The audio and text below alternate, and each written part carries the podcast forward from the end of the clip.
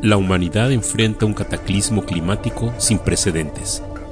El destino del planeta está en manos de la ciencia y la política, trabajando juntos en búsqueda de una solución. Aquí, en las historias de misterio.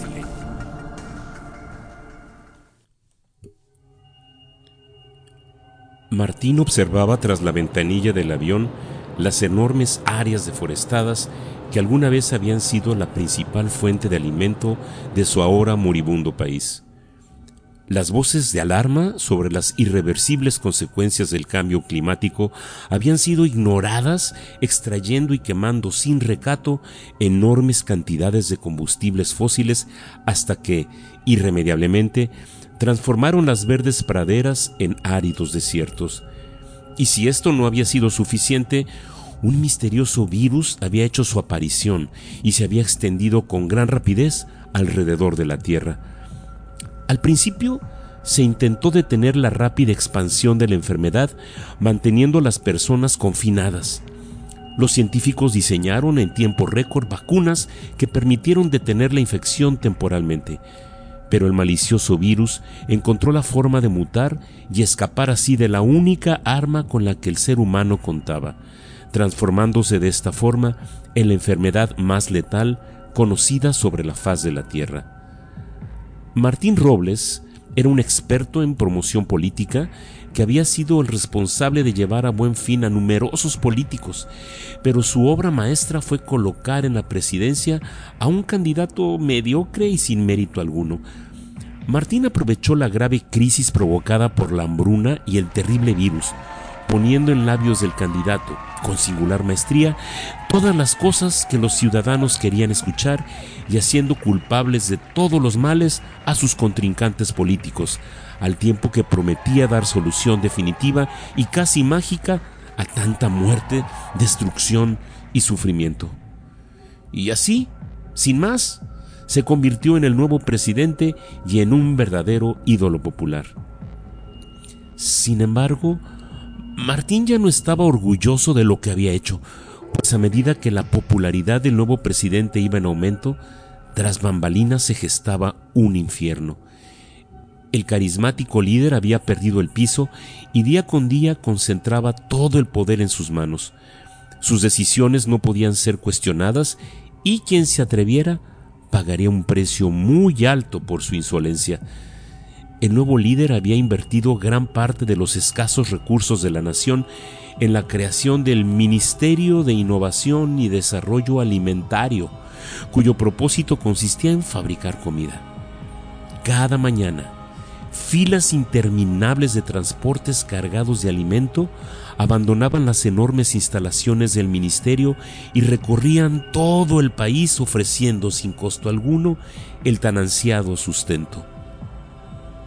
Todos los abusos le eran perdonados al líder supremo, pues ¿acaso no había resuelto la criminal hambruna que asolaba el país?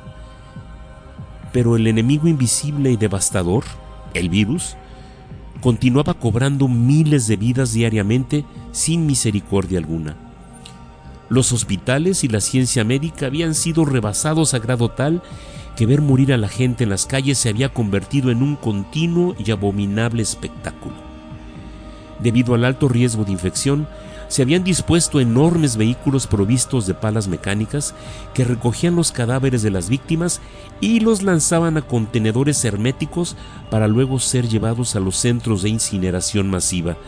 Las familias jamás volvían a saber de sus seres queridos, pero, sin duda alguna, era un inconveniente que había que soportar dentro de este estado de crisis y mientras el flagelado pueblo sucumbía ante los pies de su adorado ídolo, Martín había tomado en sus propias manos la búsqueda frenética de su adorada Marta. Marta Cadaval se había unido al grupo de trabajo de Martín durante la campaña política del líder. Su aguda inteligencia y singular belleza lo cautivaron de inmediato. A medida que avanzaba la campaña política, Marta se involucraba cada vez más en el círculo cercano del líder hasta convertirse en la directora de promoción política del régimen. Con el tiempo, Martín notaba cambios en el temperamento y personalidad de su querida Marta que día con día contribuían a un paulatino pero constante alejamiento en su relación. No sabía lo que pasaba con ella, pero si alguien más se había interpuesto, estaba dispuesta a luchar. Cariño, le dijo Marta, estás totalmente equivocado. Comprendo que me notes distraída, pero no es lo que tú piensas. Entonces, ¿de qué se trata? Anda, dímelo, respondió Martín visiblemente consternado. Mira, creo que he descubierto algo muy grave relacionado al presidente, pero necesito obtener las pruebas y hasta no tenerlas, prefiero no decirte nada. Pero te prometo que tan pronto tenga las evidencias en mi mano, no solo te explicaré de lo que se trata, sino que será necesario que me ayudes, porque es algo enorme Créeme, su permanencia en el poder podría depender de esto. Pues ahora me preocupas más. Esta gente es impredecible y muy peligrosa. Tranquilo. Si yo sintiera que corro peligro, te lo diría. Martín intentó responder, pero Marta selló sus labios con un amoroso beso. Y ese fue el último día en que la vio. Marta dejó de responder a su teléfono y su apartamento parecía estar desocupado. Fue la casera quien le informó que un día, con mucha prisa, Marta se había marchado abordando un vehículo perteneciente al Ministerio de Innovación y Desarrollo Alimentario, y que desde entonces no había regresado. ¿Sería posible que hubiera sido descubierta en sus investigaciones y estuviera retenida en algún sitio? Martín no iba a quedarse con los brazos cruzados y estaba decidido a dar con ella aunque fuera lo último que hiciera. Al siguiente día, Martín se encontraba escondido a unos 300 metros del ministerio, observando con detenimiento todo lo que ocurría en ese lugar. No solo era una verdadera fortaleza, sino que los sistemas de seguridad eran abundantes y sofisticados.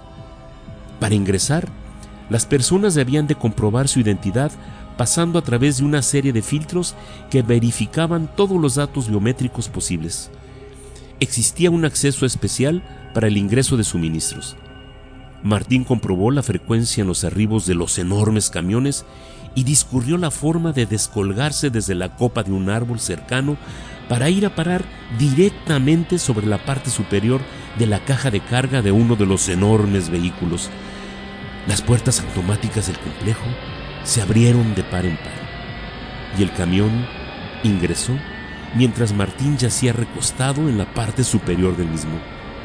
Súbitamente, el vehículo se detuvo y un grupo de guardias de seguridad comenzaron a revisar meticulosamente la unidad.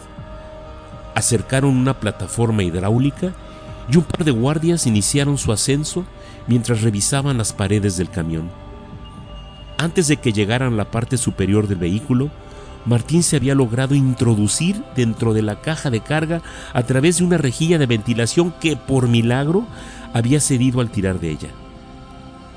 Dentro del vehículo todo era oscuridad y la temperatura era extremadamente baja. Martín permanecía suspendido soportándose de la rejilla de ventilación.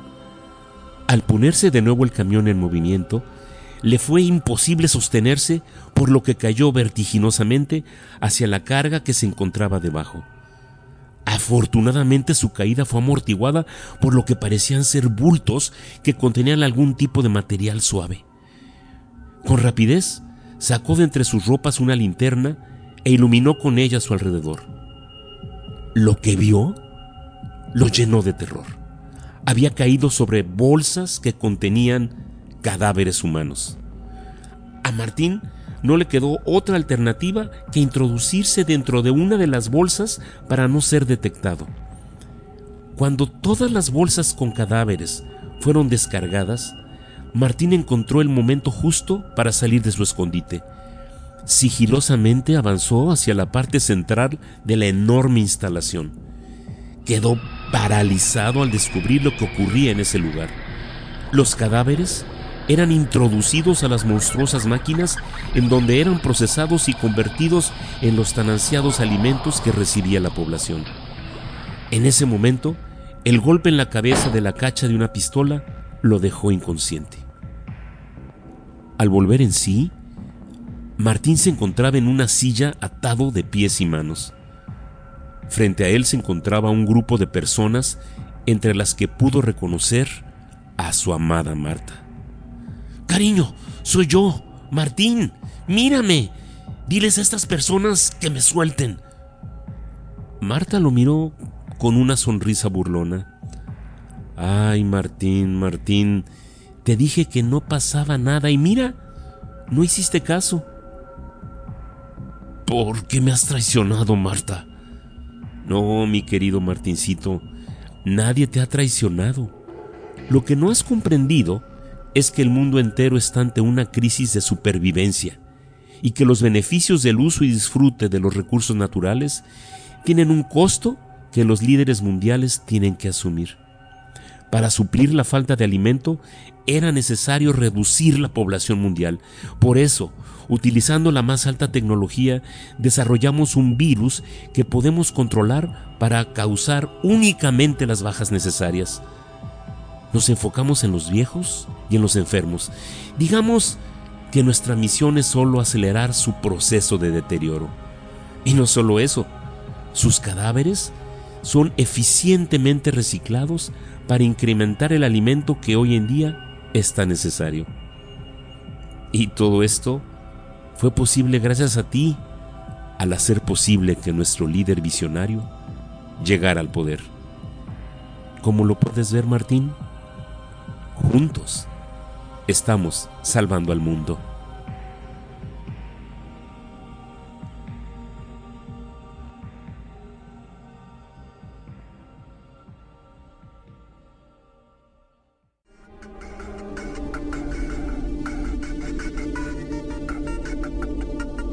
Estas fueron las historias de misterio, escrito y narrado por Edgar González.